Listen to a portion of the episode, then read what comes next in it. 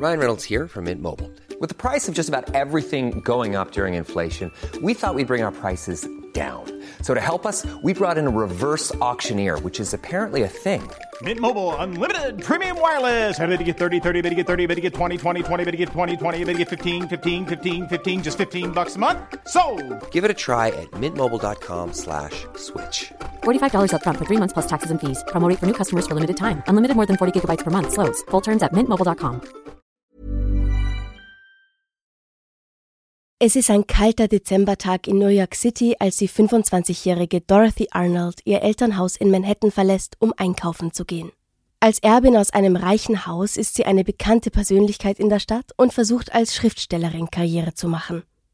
Was niemand an dem Tag ahnt, Dorothy wird am Abend nicht nach Hause zurückkehren. Was mit ihr passiert, ist selbst heute, über 100 Jahre später, noch nicht aufgeklärt.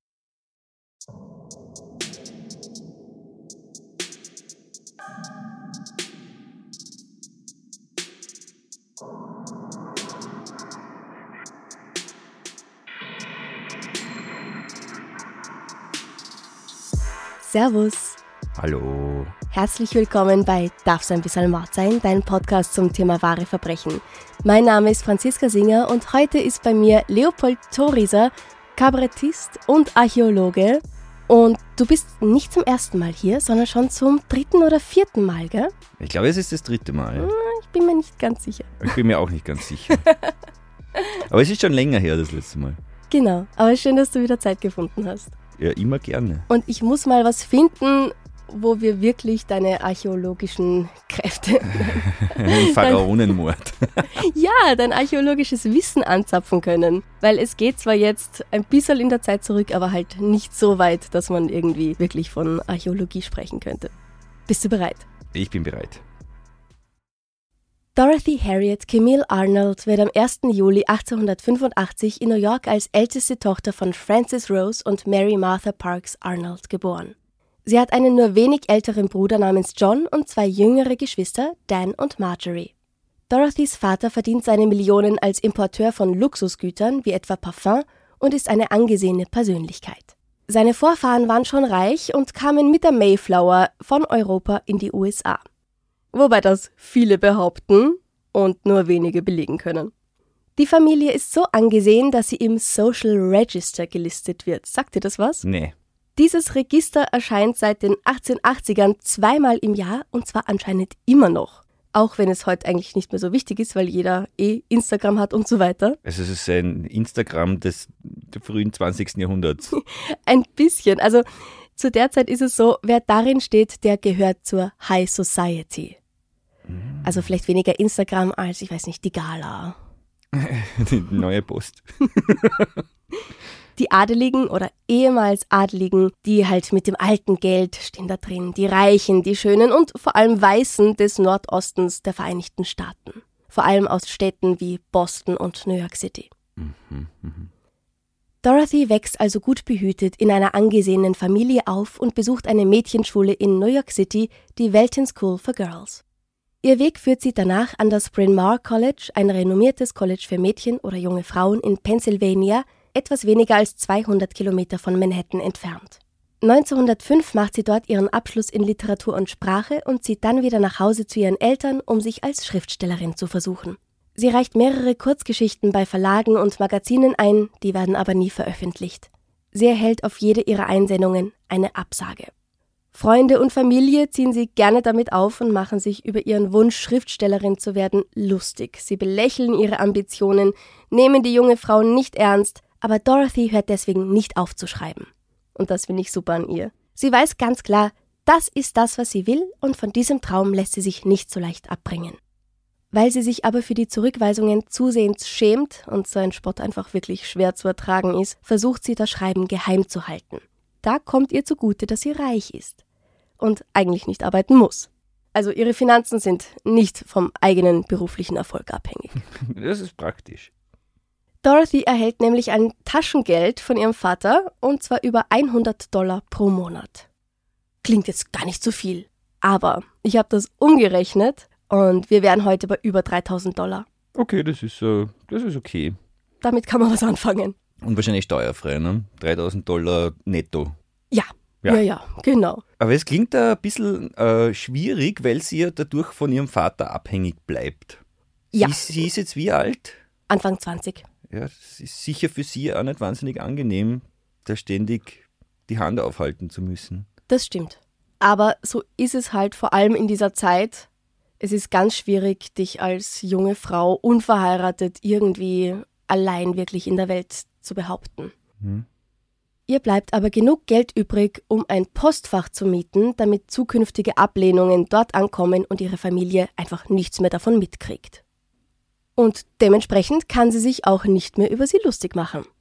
Sie ist eine ambitionierte Frau, die nicht so schnell aufgibt und daher immer weiter Manuskripte einreicht. Und ich finde das schon wirklich bewundernswert, vor allem wenn sie wirklich in ihrem Umfeld keine Unterstützung für ihre Leidenschaft bekommt. 1910 bittet sie ihren Vater um ein eigenes Apartment in Greenwich Village, um Zeit für sich zu haben und ungestört schreiben zu können. Aber ihr Vater Francis möchte nicht, dass sie auszieht. Er möchte nicht, dass sie mit 25 auszieht. Ja. Hm. Als sie sagt, dass sie halt, wenn sie allein wohnen würde, endlich ungestört schreiben könnte, sagt er nur, ach was, ein guter Schriftsteller kann überall schreiben. Mhm. Wie siehst du das? Brauchst du eher Ruhe zum Schreiben oder gehst du dafür gern zum Beispiel in ein Kaffeehaus? Das ist eigentlich unterschiedlich, aber wen ich dabei auf jeden Fall nicht ständig um mich haben will, ist meine Familie. Ja. Ja. So lieb man sie hat, aber man kann sie nicht in jeder Phase brauchen. Ja. Viele Wiener Literaten haben ja im Kaffeehaus geschrieben und auch von J.K. Rowling zum Beispiel, die ja Harry Potter geschrieben hat, weiß man auch, wenn ich jetzt nicht ganz falsch informiert bin, dass sie gern im Zug oder an nicht gerade so ruhigen, entspannten Plätzen geschrieben hat. Aber ich habe es auch schon lieber ruhig dafür. Ja, wenn man über Menschen schreibt, ist es manchmal ganz praktisch, wenn man mit Menschen umgeben ist. Weil die Inspiration ist schnell da. Genau, aber dann zum wirklich fertig schreiben, dann doch eher die Ruhe. Ja. Das haben eigentlich auch alle Krimi-Autoren und Autorinnen gesagt, mit denen ich für Steady gesprochen habe, dass sie eher die Ruhe bevorzugen, entweder ganz in der Früh oder am Abend. Gut, also Dorothy darf nicht ausziehen. Sie hat aber dieses Postfach und sie hört nicht mit dem Schreiben auf. Auch wenn ihre Bemühungen erfolglos bleiben und kein einziges ihrer Werke veröffentlicht wird. Übrigens bis heute nicht, wenn ihr euch das fragen solltet. Ja, es ist Ja. mit der Qualität doch nicht so weit her. Ja, trotz aller Leidenschaft fehlt es vielleicht am Talent. Ist schon möglich. Aber vielleicht nicht nur am Talent, weil du hast gesagt, sie geht da in ein College. Mhm. Und ich glaube, zu der Zeit war das so, dass man, dass es da viele Schulen gab, in denen man die jungen Frauen einfach reingesteckt hat, damit sie eine Beschäftigung haben. Aber eine qualitative Ausbildung war das nicht. Es ist ein renommiertes College und sie macht ihren Abschluss in Literatur und Sprache, Ja, aber Talent brauchst halt trotzdem auch. Ja, das ist wohl klar. Dorothy hat aber nicht nur ein Faible fürs Schreiben, sie hat auch einen geheimen Liebhaber. Und der heißt George Griscom Jr. oder einfach nur Junior, so möchte er lieber genannt werden. Ihn hat sie vermutlich während ihres College-Aufenthalts in Pennsylvania kennen und lieben gelernt. George ist einige Jahre älter als sie und stammt ebenfalls von einer reichen Familie ab. Wie sie lebt auch er noch zu Hause und zwar in Pittsburgh. Das ist also nicht gerade nah. Und einige Jahre älter. Also mit 30 noch daheim leben, lasse ich mir vielleicht noch einreden. Es sind andere Zeiten und auch wenn das Geld dafür da ist, ohne Gattin sieht er vielleicht keinen Grund. Aber, na, ja, Ja. Ist, aber irgendwann wird's halt dann vielleicht doch Zeit. Vielleicht hat er ja seinen eigenen Trakt im äh, elterlichen Haus. Oh, das ist natürlich möglich. Wie alt der Typ genau ist, da sind sich die Quellen mal wieder nicht einig, wie ja so oft, aber er ist vermutlich Anfang 40. Mhm.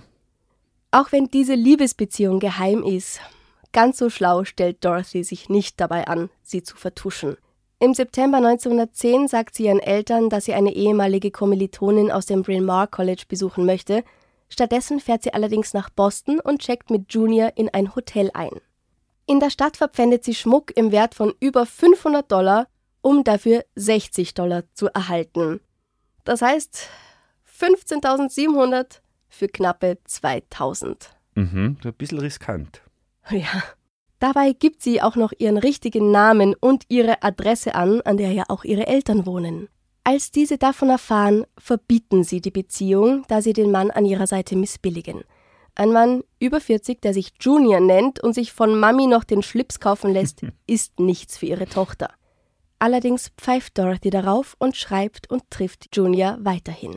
Das letzte Mal im November, denn dann begleitet er seine Mami nach Italien. Sie machen Urlaub in Florenz, was gewissermaßen gut ist für ihn, denn dann verschwindet Dorothy. Ein Alibi. Es ist der 12. Dezember 1910. Die schicke junge Frau verlässt das Haus, um sich ein Kleid für den Debütantinnenball ihrer jüngeren Schwester beim Schneider zu besorgen. Ihre Mutter fragt sie noch, ob sie sie begleiten soll, aber Dorothy meint, Nein, Mutter, mach dir keine Umstände. Du fühlst dich nicht wohl und es hat keinen Sinn, sich die Mühe zu machen. Vielleicht sehe ich nichts, was ich will, aber wenn doch, rufe ich dich an. das ist das Letzte, was sie je zu ihr sagen wird. Dank genauer Ermittlungen und Zeugenaussagen wissen wir einige Details über ihren letzten Tag. Dorothy legt einen Stopp bei einem Süßwarengeschäft ein und schaut in einen Buchladen vorbei. Also für mich klingt das nach einem perfekten Shopping-Tag. Bücher und Schokolade, was will man mehr? Wir wissen sogar ganz genau, was sie einkauft. 250 Gramm Schokolade und das Essay Engaged Girl Sketches von Emily Calvin Blake. Laut der Familie trägt sie ungefähr 25 Dollar mit sich, als sie das Haus verlässt. Das mag genug für Schokolade und Bücher klingen, aber jetzt nicht für ein Kleid. Allerdings sind die 25 Dollar von 1910 heute natürlich deutlich mehr. Das entspricht ungefähr 735 mhm.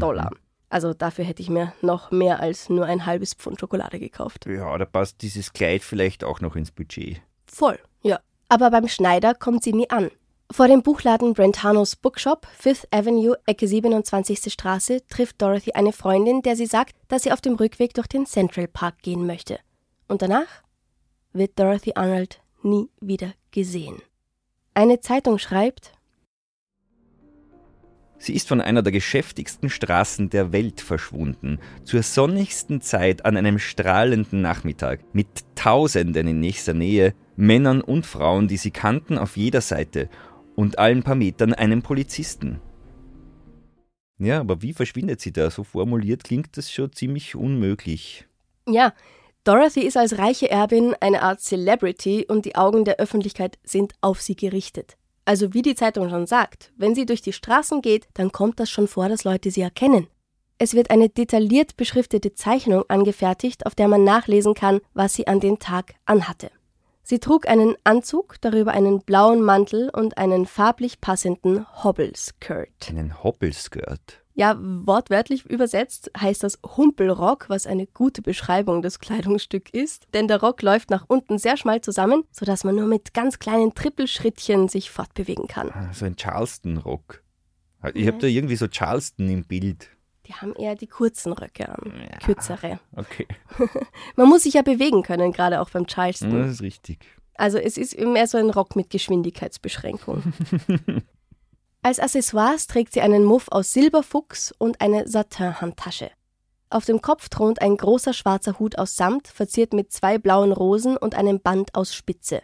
Von ihrer Liebe zu Hüten zeugen auch die Filmbilder, die in der Presse von ihr veröffentlicht werden, und auf denen sie immer mit einem großen Hut zu sehen ist, natürlich auch, weil das zu der Zeit einfach modern ist. Mhm.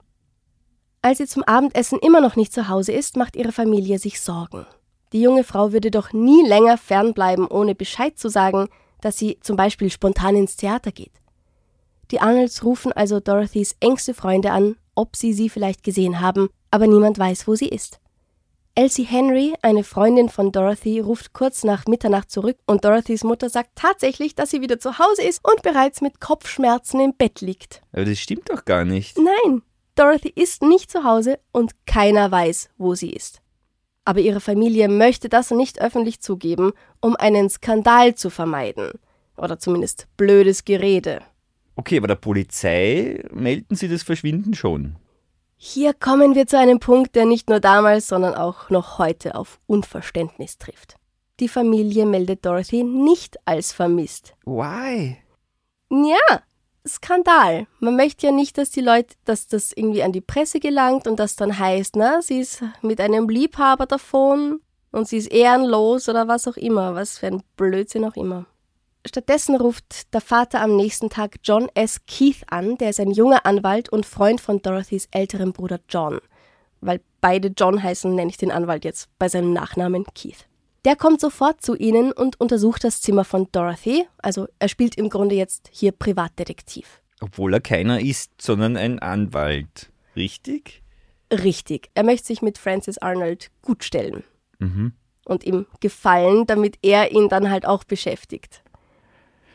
Hm. Ja, aber vielleicht ist zu dem Zeitpunkt auch gar noch nicht klar, wie ernst die Sache ist. Das ist natürlich auch gut hm. möglich, ja. Die Frauen der Familie versichern ihm, dass keine Kleidung fehlt, außer der, die Dorothy an dem Tag selbst anhatte. In ihrem Schreibtisch findet Keith einige persönliche Briefe mit ausländischen Briefmarken sowie zwei Broschüren eines Transatlantikdampfers. Uh, ja, das ist äh, das ja schon verdächtig, nicht? Mhm. Also äh, vielleicht wollte sie zu, zu Junior nach Florenz. Das könnte natürlich sein. Ich habe versucht herauszufinden, wie viel so ein Ticket gekostet hat damals. Ich habe leider nur Preise für die Titanic gefunden, die ja nur zwei Jahre später den Atlantik überquert hat, wenn auch in entgegengesetzter Richtung. Dorothy war ja nur das Beste gewohnt und ich würde bezweifeln, dass sie tatsächlich die billigste Klasse für so eine lange Fahrt über den Atlantik nehmen würde. Umgerechnet auf heutige Dollar, so gut man das halt kann, bei der Fluktuation hat eine Suite um die 133.000 Dollar gekostet. In damaligen Dollar? Nein, nein, also in, in heutigen quasi. Okay, das ist, ja. Mhm. Eine einfache Kabine, erster Klasse, nur 4000 Dollar. Zweiter Klasse 2000 und dritter Klasse, wo Leo äh, DiCaprio gefahren ist, nicht du, immer noch gute 1000 Dollar. Ah, ich wäre auch in der dritten Klasse gefahren. Aber ob die Preise der Titanic halt wirklich mit anderen aus der Zeit vergleichbar sind, das weiß ich leider nicht. Dennoch kann eine Flucht zu ihrem Geliebten nicht ausgeschlossen werden, weil auch 2000 Dollar wären schon drin, wenn sie halt ein bisschen darauf spart. Hm. Aber Keith findet bei der Untersuchung des Zimmers noch ein Detail. Im Kamin liegt ein kleiner Haufen verbranntes Papier. Was natürlich nichts Ungewöhnliches sein muss als Autorin. Beim Schreiben ist es ganz normal, dass man auch mal einen Zettel zerknüllt und wegwirft in diesem Fall dann eben auch direkt in die Feuerstelle, wenn man sowas schon im eigenen Zimmer stehen hat. So sieht das wohl auch ihr Bruder John, der meint ebenfalls, dass es sich wohl hier um Manuskripte von Dorothy handelt, eventuell sogar um das letzte, das zurückgewiesen wurde, denn auch wenn Dorothy dieses extra Postfach hatte, ihrer Familie bleiben die Absagen nicht ganz unbemerkt. Da es in ihrem Zimmer keine Hinweise auf Dorothys Verbleib gibt, oder er zumindest keine findet, geht Keith vom Schlimmsten aus und fragt sich als nächstes durch Leichenhallen, Krankenhäuser und Gefängnisse, wo er namenlose Leichen und unglückliche junge Frauen begutachtet. Und zwar nicht nur in New York, sondern auch in Boston und Philadelphia. Doch als er auch hier nicht fündig wird, empfiehlt er der Familie Arnold, sich einen richtigen Privatdetektiv zu suchen, ein guter Rat, wenn du mich fragst. Ja. Und nun beauftragen sie die berühmte Pinkerton Detective Agency. Die Pinkerton Detective Agency und nicht die Polizei? Nein. Aber diese Detektei verschickt als allererstes ein Rundschreiben an alle Polizeidezernate. Für Hinweise zu Dorothy Arnolds Verschwinden wird zudem eine Belohnung über 1000 Dollar ausgeschrieben. Heutige oder damalige? Damalige, glaube ich, ja. Aber das heißt, diese Detektei beauftragt jetzt die Polizei? Leider nein. Weil die Arnolds ihre Tochter immer noch nicht bei der Polizei als vermisst gemeldet haben, unternimmt die New Yorker Polizei auch nichts. Die muss dazu erst offiziell mit dem Fall beauftragt werden. Dass es allerdings gut wäre, mal ganz offiziell die Polizei zu informieren, sieht die Familie Arnold erst sechs Wochen nach Dorothys Verschwinden ein. Sie meldet sie nämlich erst am 22. Januar 1911 offiziell als vermisst. Der ermittelnde Deputy Police Commissioner William James Flynn macht jetzt als erstes was? Ähm, verzweifeln? Sie schimpfen. er geht zur Presse, damit die breite Öffentlichkeit davon Wind bekommt. Aber das kann er erst tun, nachdem er es geschafft hat, Francis Arnold dazu zu überreden, dass das ein kluger Schachzug ist.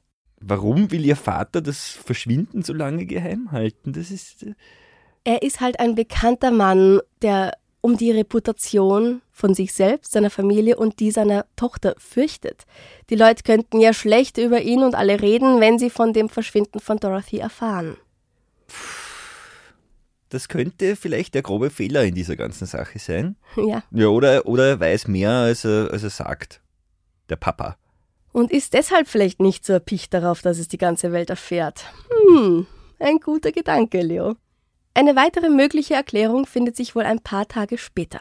Aber kommen wir zuerst zur Pressemitteilung.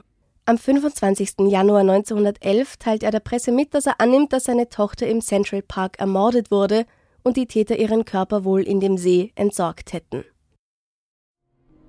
Ich glaube absolut daran. Davon ausgehend, dass sie durch den Central Park nach Hause ging, könnte sie den einsamen Weg entlang des Reservoirs genommen haben. Da die Überwachung durch die Polizei dort lax ist, halte ich es für gut möglich, dass sie von Würgern ermordet und ihr Leichnam in den See oder das Reservoir geworfen wurde. Solch furchtbare Dinge geschehen, auch wenn es wohl keine Begründung dafür gibt.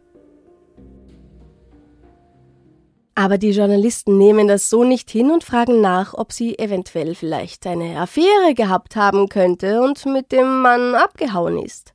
Etwas, was, wie wir wissen, tatsächlich im Rahmen des Möglichen ist. Aber ihr Vater erwidert Folgendes. Es stimmt nicht, dass ich etwas dagegen hatte, dass sie Besuch von Männern im Haus hatte. Aber ich hätte mich gefreut, wenn sie mehr mit jungen Männern zu tun gehabt hätte, vor allem mit jungen Männern mit Verstand und Ansehen, mit einem, dessen Beruf oder Unternehmen ihn fordert. Ich halte nichts von jungen Männern, die nichts zu tun haben. Das klingt nach einer klaren Anspielung auf Junior, der noch bei seinen Eltern wohnt und keinem richtigen Beruf nachgeht, außer halt Erbe zu sein. Dass dieses Zitat auf eine Affäre schließen lässt, vermuten auch die Journalisten, die jetzt Blut geleckt haben und selbst mit ihren Nachforschungen beginnen. Bald decken sie die Geschichte auf, wo Dorothy in Boston ihren Schmuck verpfändet hat und sich mit einem Mann ein Hotelzimmer geteilt hat, weil im mm. Hotel hat sie sich auch mit ihrem echten Namen und ihrer echten Adresse eingetragen. Jetzt haben sie einen klaren Fokus. Den Mann finden, mit dem Dorothy eventuell untergetaucht ist. Dorothys Familie kommt ihnen allerdings zuvor. Denn Junior erhielt bereits am 16. Dezember, also einige Wochen vor der Polizei oder auch der Presse, eine Mitteilung von John Keith, dass Dorothy verschwunden ist und er möge sich melden, wenn er Informationen über ihren Verbleib hat. Junior hat allerdings nur geantwortet, dass er nichts wüsste und ist in Florenz geblieben. Wie findest du das? Seine Freundin gilt als verschollen und er. Macht mal fertig seinen Urlaub, ne? Ein Pragmatiker. Mhm. Ja? Keine Meinung dazu. Nur doch, er ist ein bisschen unsympathisch. Mhm. At least. Sind wir einer Meinung, ja. Mhm. Familie Arnold fand das auch nicht so logisch, ähm, weshalb John, Dorothys Bruder, selbst nach Italien gereist ist, um Junior zu befragen. In Begleitung hatte er eine Person, die stark verschleiert war. Mhm. Anscheinend war das allerdings nur Dorothys Mutter, die ihren Sohn persönlich begleitet hat. Dorothys Mutter? Ach so, der Bruder ist, Dann, ist mit einer Begleitperson nach Florenz. Ja, genau. Ah, mit einer okay. stark verschleierten Begleitperson, wo die Leute dann gesagt haben, oh, ist das die Dorothy selbst gewesen? Aber nein, es war die Mutter. Mhm.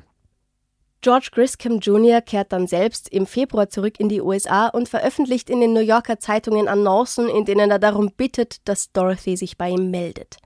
Glaubt er noch daran, dass sie lebt, oder will er von seiner Schuld ablenken? It's that time of the year. Your vacation is coming up.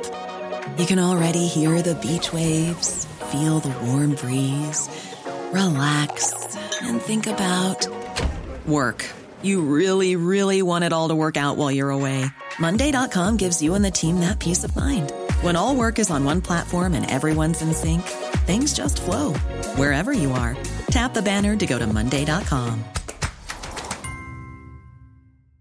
Hey, I'm Ryan Reynolds. Recently, I asked Mint Mobile's legal team if big wireless companies are allowed to raise prices due to inflation. They said yes. And then when I asked if raising prices technically violates those onerous two year contracts, they said, What the f are you talking about, you insane Hollywood ass? So to recap, we're cutting the price of Mint Unlimited from $30 a month to just $15 a month. Give it a try at mintmobile.com slash switch. $45 up front for three months plus taxes and fees. Promoting for new customers for limited time. Unlimited more than 40 gigabytes per month. Slows. Full terms at mintmobile.com. Gehen wir mal davon aus, dass er kein Komplott geschmiedet hat, um sie in seiner Abwesenheit abmurksen zu lassen. Was könnte dann mit ihr geschehen sein? Also abgesehen davon, weil das ist natürlich ein ein, ein möglicher Gedanke. Ja. Und abgesehen von der romantisch motivierten Flucht zu ihm nach Italien, wovon sie nie zurückkommt, abgesehen davon gibt es viele Geschichten und Vermutungen. Die Annahme, dass Dorothy als verzweifelte Schriftstellerin Suizid begangen hat, ist besonders beliebt. Wieso das? Also wieso ist die so beliebt? Es gibt einen Brief, den sie um Thanksgiving herum an Junior verfasst hat. Also Thanksgiving ist ja immer so Ende November. Und da reifen dann die Suizidgedanken zu Thanksgiving. Nein, aber es ist, es ist einfach nicht so lang, bevor sie dann verschwindet. Magst du? Mhm. Nun ist es wieder soweit. McClures hat mir eine Absage erteilt. Das Versagen ist offensichtlich. Alles, was ich vor mir sehe, ist eine lange Straße ohne Umkehrmöglichkeit. Mutter wird immer denken, dass ein Unfall passiert ist. Was sie damit meint, wissen wir nicht. Aber es klingt mal ganz danach, dass sie erneut ein Manuskript eingeschickt und eine Absage erhalten hat. Und in dem Brief schreibt sie ihrem Freund nun, wie verzweifelt sie ist und keinen Ausweg sieht. Also vielleicht der Freitod? Wenn man ihrer Familie und den letzten Zeugenaussagen glaubt, war Dorothy am Tag ihres Verschwindens bestens gelaunt. Sie hat keine Anzeichen von Traurigkeit gezeigt, aber das muss ja nichts heißen. Man kann nicht in den Kopf eines anderen Menschen hineinschauen und man kann nie wissen, was wirklich darin vorgeht. Aber es bleibt halt trotzdem die Frage, wie und wo sie das getan hätte, weil ihre Leiche nie auftaucht. Naja, es war ja, es war Winter.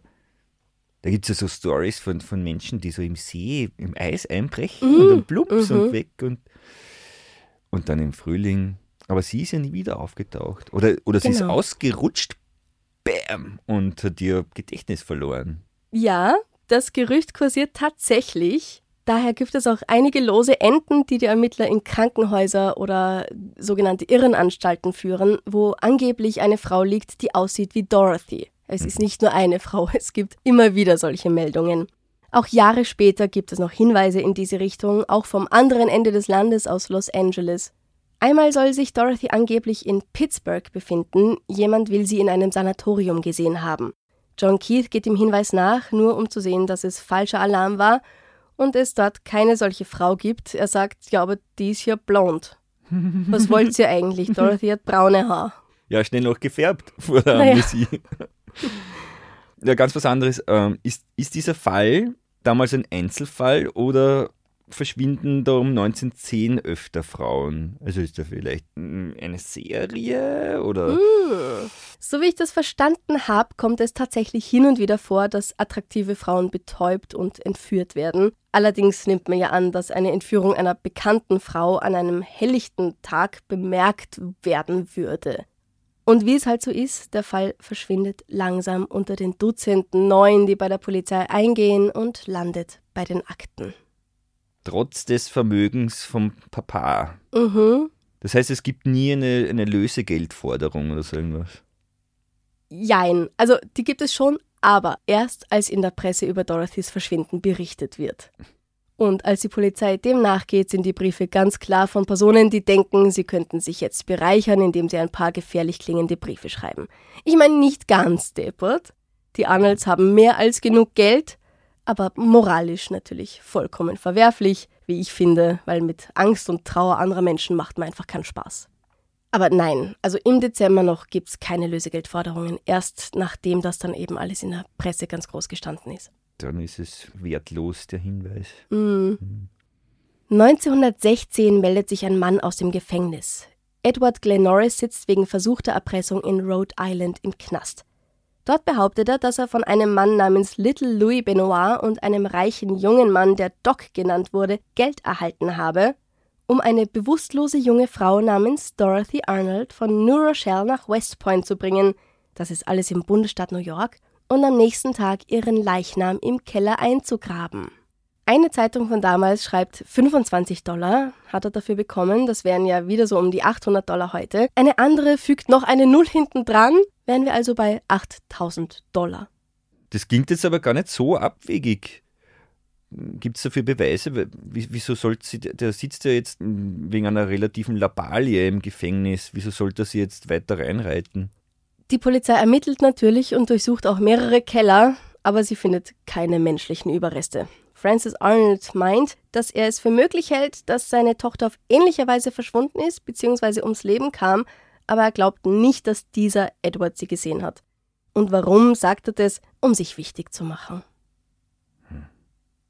Es gibt aber noch eine weitere Theorie. Manche meinen, dass Dorothy von Junior schwanger war und sich davon gestohlen hatte, um eine Abtreibung durchführen zu lassen.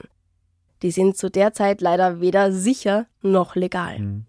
Wenige Jahre nach Dorothys Verschwinden fliegt das sogenannte House of Mystery in Bellevue, Pennsylvania auf. In der Klinik, die im Keller eines ganz normalen Hauses illegal aufgezogen worden war, wurden Abtreibungen durchgeführt. Die Eingriffe, die Dr. Cici Meredith und die Krankenschwester Lucy Dior hier durchgeführt haben, haben leider manchmal mit dem Tod der jungen, verzweifelten Frauen geendet, die sich hier in ihre Obsorge begeben hatten. Abtreibungen waren ja lange, lange verboten und ein uneheliches Kind oder wenn man schon verheiratet war, das Kind eines anderen zur Welt zu bringen, mhm. war gesellschaftlich leider verpönt. Und ganz ehrlich, es ist heute manchmal auch noch nicht so einfach. Ja, also was ich da anmerken kann an der Stelle, ich habe mich in den letzten Jahren mit alten Sterbematriken beschäftigt mhm. und was man da ganz oft sieht, sind uneheliche Kinder, die im Kleinkindalter oder noch als Baby versterben. Die sind einfach auch vernach vernachlässigt worden. Mhm und ja, nicht erwachsen geworden. Das ist sehr traurig. Ja. Der Name House of Mystery kommt davon, dass hier so manche junge Frau zwar eingetreten, aber nicht wieder herausgekommen ist. Weil sie nach ihrem Tod, nach der verpfuschten OP, verbrannt wurden. Wow. Diese Klinik in Anführungszeichen ist erst aufgeflogen, als ein anderer Arzt von Gewissensbissen geplagt der Polizei davon erzählt hat. Er gibt an, dass Dr. Meredith zu ihm gesagt habe, warum er sich keine Sorgen machen solle, dass jemand ihnen draufkommt. Es gab eine bestimmte Person aus New York, die bis zu meinem Büro verfolgt werden konnte, aber nicht weiter. Damit gibt er möglicherweise zu, dass er Dorothy behandelt hat und sie dabei gestorben ist. Könnte es also sein, dass dieser Doc, von dem Edward Glenn Norris erzählt hat, Dr. Meredith ist? Auch wenn die Ortsangaben halt überhaupt nicht übereinstimmen. Also ich weiß nicht, man muss schon wieder viel Fantasie haben, dass dieser Arzt aus Bellevue in Pennsylvania ebenfalls in New York State tätig war. Dazwischen liegen nämlich gute 600 Kilometer. Aber wenn das so geheim war, solche Abtreibungskliniken, könnte es schon sein. Ich glaube, es hat mehrere gehabt vielleicht. Möglich. Ja, das ist natürlich möglich. Aber ganz ehrlich, der Arzt könnte auch ein Scherzal gemacht haben, um sich selbst wichtiger zu machen. Hm. Aber das ist noch nicht alles. 1921, also fast elf Jahre nach Dorothy Arnolds Verschwinden, passiert noch etwas Seltsames. Captain J.H. Ayers, Leiter des New York City Department of Missing Persons, gibt in einer Rede vor der Schülerschaft der High School of Commerce bekannt, dass die wahre Wahrheit über Dorothy Arnold der Familie und der Polizei seit vielen Monaten bekannt sei. Mhm. Es gibt einen Aufruhr und schon am nächsten Tag bestreitet der Captain, dass er dies jemals gesagt habe. Er sei falsch zitiert worden und es handle sich nur um ein Missverständnis. Wenn das tatsächlich ein Missverständnis war und es sich hier nicht um ein aus Versehen ausgeplaudertes Geheimnis handelt, ist es so, dass Dorothys Familie nie herausfindet, was mit ihrer Tochter bzw. Schwester geschehen ist. Ihr Vater Francis sagt einmal Es wäre schlimm genug, wenn meine geliebte Tochter neben ihrer Großmutter auf dem Greenwood-Friedhof liegen würde, aber diese Ungewissheit und Spannung sind tausendmal schlimmer. Francis Arnold stirbt 1922, seine Frau Mary sechs Jahre nach ihm. Beide schreiben in ihrem Testament, dass sie ihre Tochter Dorothy nicht extra erwähnen, da sie sicher sind, dass sie nicht mehr am Leben ist. Was glaubst du? Könnte eine dieser Theorien stimmen? Ist es ein Unfall gewesen, ein Überfall oder sogar doch Suizid? Wenn, wo ist ihre Leiche? Hm. War Dorothy wirklich schwanger und ist bei einer illegal durchgeführten Abtreibung ums Leben gekommen? Wollte ihre Familie diese Schande einfach nur nicht wahrhaben? Hm, also ich habe hab da viele Gedanken dazu jetzt. Mhm. Zunächst gibt es da ja diesen Edward Glennorris, diesen Knasti, der, der mhm. sagt, er hat äh, einen Auftrag bekommen von einem Doc und so. Hatte die Polizei den bei den Kellerdurchsuchungen dabei in West Point? Weil du hast gesagt, sie haben mehrere Keller durchsucht. Ähm, er wird ihnen gesagt haben, wo. Ja, aber ob das gereicht hat, weil ich denke mal, er wird, ja dort nicht, er wi- wird dort nicht gewohnt haben in West Point. Aber wenn er sowas gemacht hat, wird er sie wohl noch erinnern können, wo. Und wenn Also- sie ihn nicht dabei haben, ist es klar, dass sie nichts finden. Also du glaubst, sie haben einfach die falschen Keller durchsucht und wenn sie alle Häuser dort aufgraben hätten, dann hätten sie irgendwann die Leiche von Dorothy gefunden. Ja, vielleicht war das so auch so ein polizeilicher Pragmatismus, so, ja, versucht haben wir es. Lass uns nach Hause gehen. Da es sich bei ihr um so eine reiche Erbin handelt, um, um seine Berühmtheit eigentlich, Hätten sie sie vielleicht doch angestrengt, ja. glaube ich schon, dass sie sich eher angestrengt haben, ja. Denn das mit der Amnesie halte ich für absolut abwegig, Mhm. weil why? Und ähm, der Central Park ist ja relativ groß. Ja. Ich war noch nie dort, aber der ist ja riesig. Der ist riesig. Mhm. Und da kann schon irgendwie was passieren. Ne? Aber im Winter ist der Boden schon mal gefroren, also vergraben geht da schwer. Und das, das Reservoir, das ist vielleicht auch zugefroren. In einem Gebüsch hätte sie früher oder später jemand entdeckt. Sie hätte auch aus dem See, aus dem Reservoir wieder auftauchen müssen. Leichen bleiben nicht Das- ewig ja. unten. Ja. Ja. Außer man beschwert sich mit Steinen. Aber soweit ich weiß, wird dieses äh, Reservoir regelmäßig gereinigt, also ausgepumpt und gereinigt. Aber ja, pff, Ja, auch, Dadurch- auch da hätte man sie dann finden müssen. hätte man sie finden müssen. Ja. Ja. Und ich denke mir auch bei einer Entführung kann was schiefgehen. Du kannst zum Beispiel ein zu stark dosiertes Betäubungsmittel Mhm. verwenden und dann ist die gute Dame tot und nicht nur betäubt. Und das hätte man nie erfahren. Aber auch dann hätte man vielleicht eine Lösegeldforderung gestellt, oder? Sowas gibt's, ja, stimmt. Ja. Lösegeld für eine Leiche. Also ich finde das alles sehr, sehr seltsam. Ich habe jetzt auch ihre, ihre Lektüre gegoogelt, die sie sich gekauft hat, zusätzlich zur Schokolade, diese Okay. Engaged Girl Sketches. Ja. Das sind humorvolle Essays. Also das klingt jetzt nicht nach einem Suizidgrund. Das, das verbrannte Papier im Ofen wäre interessant gewesen. Mhm. Wie gesagt, vielleicht einfach ein Manuskript, das sie zurückbekommen hat und in die Flammen geworfen hat, weil sie sich denkt, geh schon wieder, Ja, oder auch nicht mehr nicht. Oder, auch, oder eine Erklärung oder ein Abschiedsbrief, aus. Ja, den die Familie verbrannt hat. den vielleicht die Familie verbrannt Mhm. hat. Es gibt so viele Möglichkeiten. Wir wissen es bis heute einfach nicht. Es ist jetzt über 100 Jahre her, 112 Jahre. Ziemlich genau sogar. Und wir sind um nichts gescheiter. Mhm. Weil ich glaube schon, dass die Familie etwas wusste. Also ich finde das auch sehr seltsam, dass dieser Captain Ayers sich da so verplappert hat. Ja, Aber- aber, vielleicht aber auch nur ein Wichtigtour. Ja, was Wobei, weiß man. was, was hätte es mit ihm zu tun? Also Ja, merkwürdig. alles Aber sehr merkwürdig. Wenn, wenn, das, wenn, wenn das aus der Presse stammt, beziehungsweise über die Presse ging, diese, diese Captain Ayers-Sache, der ja immer aufgebauscht und Naja, er hat es vor den Schülern gesagt. mhm.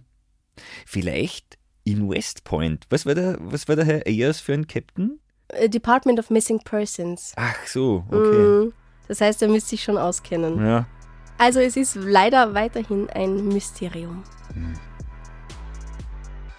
Machen wir noch was Schönes zum Abschluss. ja, bitte gerne. Die Dorothy hat Schokolade gekauft. Mhm. Wenn du in deine Kindheit zurückreisen könntest und du könntest dir drei Dinge kaufen, die es heute nicht mehr gibt, was wäre das? Uh, ähm. Boah, das ist eine schwierige Frage, aber sehr schön. es gab, es gab so coole Malbücher, da hast du so drüber schraffiert Ja! und dann ist ein Bild zum Vorschein gekommen. Ja! Das war halt so leicht erhoben irgendwie. Hm? Die habe ich ganz toll gefunden. Sowas hätte ich gern, sowas würde ich gerne nochmal machen. Und dann, ich weiß nicht, es geht eigentlich gar nicht so um Dinge, die ich gern kaufen würde, weil da ist jetzt wirklich das das Erste und Einzige, was mir einfällt. Sondern eher so Momente, die ich vielleicht nochmal erleben möchte.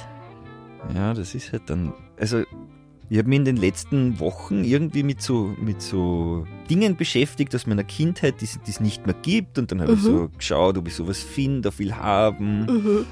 Und dann habe ich, also das Fazit, mein Fazit war auch, die wirklich wichtigen Dinge, das sind unwiederbringliche Dinge. Das sind Erinnerungen, Erlebnisse, Menschen. Ja. Aber gibt es für dich trotzdem ein Ding, das du kaufen würdest? Ja, ja. Das sind dann halt Lebensmittel, weil die sind Mhm. oft relativ kurzlebig. Und da gab es, äh, als ich in der Volksschule war, so Slime Slurps hat das geheißen. Das waren so, so Gelee-Monster. Mhm. Und das war grauenhaft, aber, aber geil. Grauenhaft, aber geil. Waren die Das also- war so essbarer, essbar? essbarer Schleim, Gelee. Also gar so- nicht so zum Spielen, sondern wirklich zum Essen. Nicht zum Spielen, nur zum Mhm, Essen. Ja. Okay. Na, ich hatte so aus der Mickey Mouse, aus dem Mickey Mouse Magazin so eine Flutschflosse. Die, die halt, war halt auch so pickig und grell orange und irgendwie so schleimig. Aber das war gemacht? nicht zum Essen. Das hat halt ausgeschaut wie so ein Entenfuß an so einem langen. die man so Band. ge- gegen eine Fensterscheibe Genau. schnalzen konnte. Genau. Das habe ich sehr cool gefunden. Und das habe ich irgendwann an meine Zimmerdecke geworfen und ist nicht wieder runtergekommen. und ich fand das eigentlich ganz lustig. Als meine Mutter die dann Jahre später entfernt hat, war ich etwas traurig. Da gab es doch auch so diese, diese, diese kleinen Männchen, die so die man so gegen die Fensterscheibe werfen konnte und die sind dann so runtergeklettert. Boah, Das war auch so ein Klebegummi. Es gab viele glitschige Klebegummi-Sachen. Die in kürzester Zeit waren. voller Staub waren. Ja, und, und Haare und. Ja. Mhm. Gut, dass es das nicht mehr gibt. Na, du kannst, na, du- also auf Instagram sehe ich immer wieder so Reels von Leuten, die so in den USA so, so Schleim zum Spielen herstellen. Auch mit Zeugs drin, was weiß ich, Herzerl und Sternen und so. Ja, und ich denke mir immer, eigentlich schon cool, aber dann denke ich zurück, wie schnell das voll ist mit Hundehaaren und, und Staub und Dreck und denke mir, na, lieber nicht. Ja, es gibt dann doch immer Gründe, warum es diese Dinge nicht mehr gibt. Gute Gründe. Nicht in unserem Leben, sagen wir so. Ja. weil es, es gibt sie ja doch. ja, danke schön.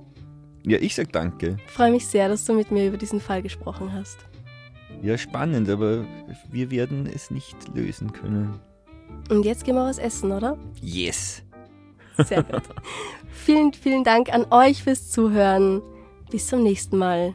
Bussi, Baba. Adieu.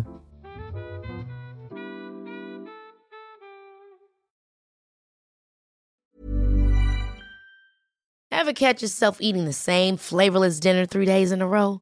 Dreaming of something better? Well, HelloFresh is your guilt free dream come true, baby. It's me, Gigi Palmer.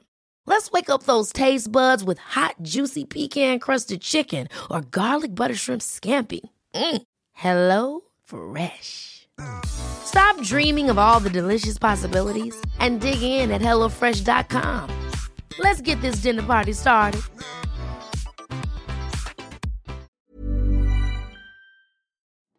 Liebe findet den unterschiedlichsten Ausdruck quer durch die Geschichte. Doch ist es wirklich immer Liebe? Lasst uns über Sex sprechen. Von skandalösen Stories aus der Antike über die Geschichte von Fetischen bis hin zu den unanständigen Geheimnissen berühmter Personen. Bei Liebesgeschichte gehen wir der Entwicklung der menschlichen Sexualität auf den Grund. Unterhaltsam, lehrreich und im besten Sinne des Wortes tabulos stellt Franziska Singer, das bin ich, jede Woche die Frage, wer, wann, mit wem und wie. Wer Liebesgeschichte überall, wo es Podcasts gibt.